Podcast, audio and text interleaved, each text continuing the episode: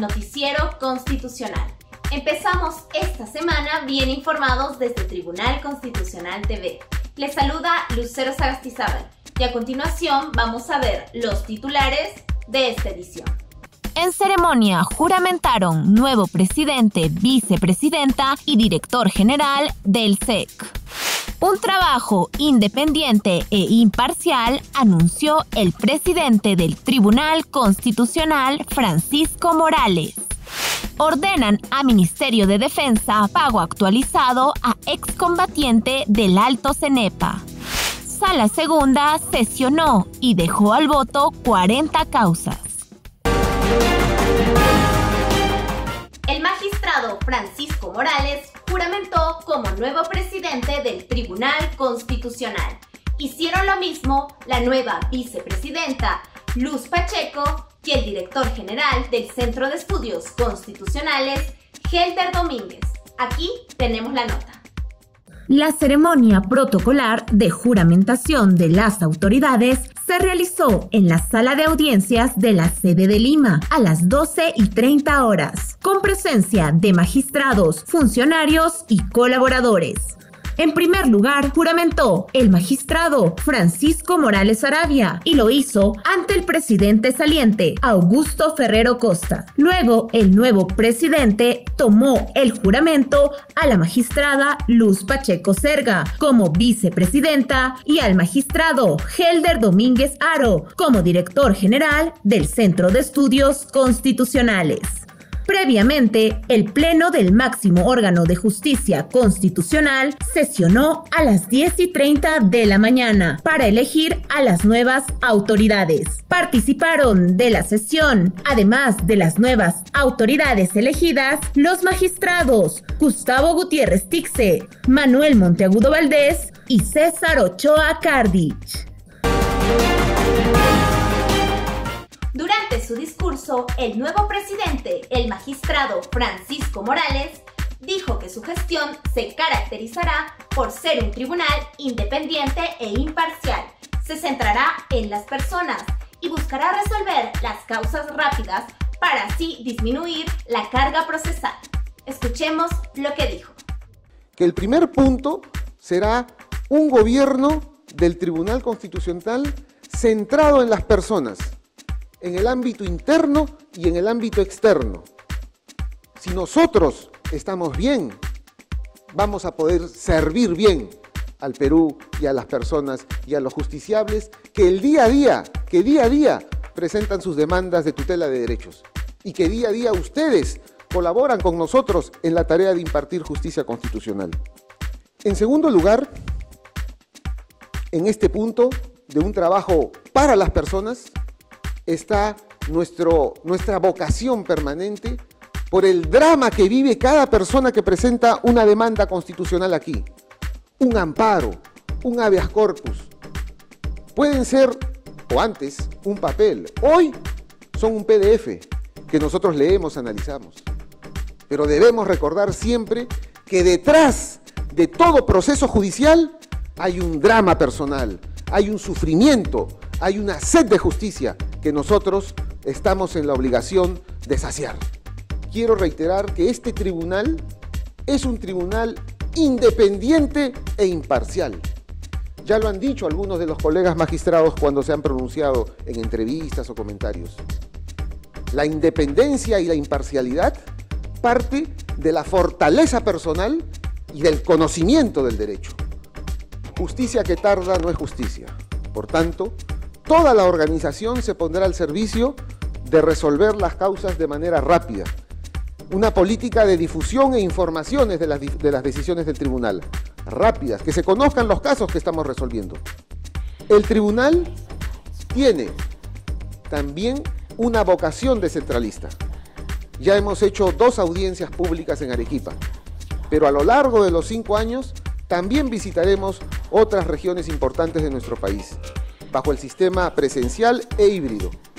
Esto es algo que nosotros tenemos muy claro. Vamos a potenciar y a prestar todo el apoyo de la organización al Centro de Estudios Constitucionales.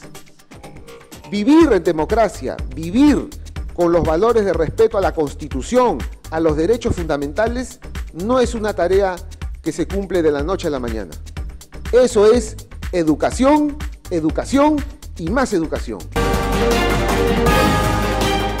En otra importante sentencia, el Tribunal Constitucional ordenó al Ministerio de Defensa otorgar el pago actualizado de la indemnización y bonificación a excombatiente del Alto Cenepa el Tribunal Constitucional ordenó al Ministerio de Defensa efectuar el pago actualizado de la indemnización y bonificación mensual extraordinaria a favor del excombatiente del conflicto con el Ecuador, Josué Rojas Jaramillo, de acuerdo con lo establecido en el segundo artículo de la Ley 26511, así como los devengados, los intereses legales y los costos procesales.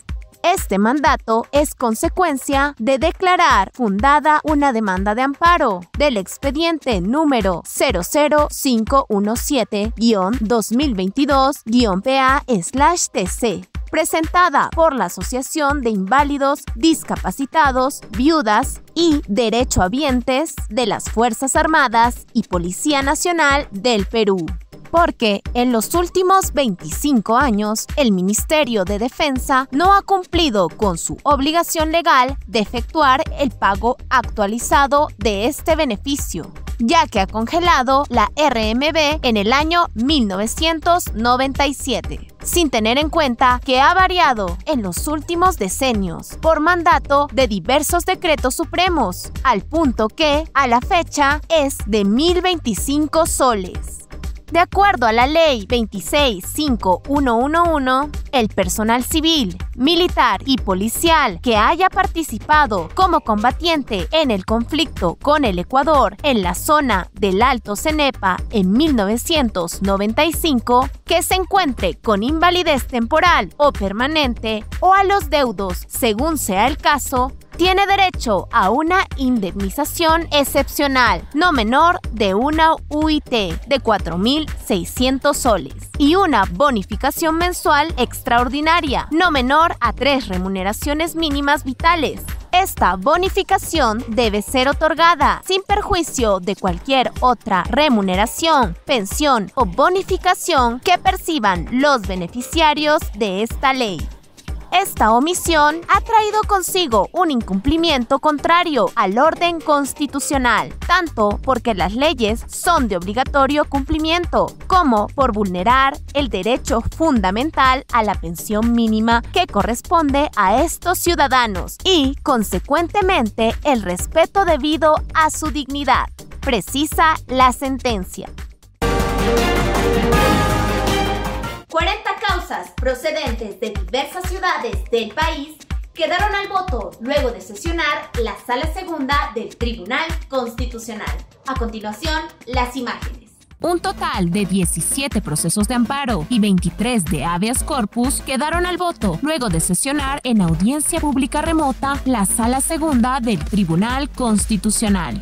En primer lugar, los magistrados escucharon el alegato del abogado en la demanda de amparo del expediente número 01513-2021-PA-TC, interpuesta por Wilfredo Camilo Montañez Avendaño en contra de la Universidad Nacional Santiago Antúnez de Mayolo, una SAM de Ancash. Entre las 40 causas vistas figuran procesos interpuestos contra ministerios, municipalidades, juzgados y salas del Poder Judicial, Sociedad de Beneficencia Pública de Trujillo, entre otras entidades procedentes de Ancash, Apurímac, Ayacucho, Cusco, Huánuco, Ica, Junín, Lambayeque, La Libertad, Lima, Sullana y Puno. La sala segunda la integran los magistrados Gustavo Gutiérrez Tixe, presidente, Francisco Morales Arabia y Helder Domínguez Aro. La audiencia fue transmitida por nuestro canal digital Tribunal Constitucional TV y nuestras redes sociales. Con esta nota nos despedimos, no sin antes recordarte que estamos a tu servicio y que si deseas estar al tanto de las acciones que realiza el Tribunal Constitucional, puedes seguirnos en nuestras cuentas oficiales de redes sociales, en YouTube, Facebook, Instagram y Twitter. Muchas gracias por vernos.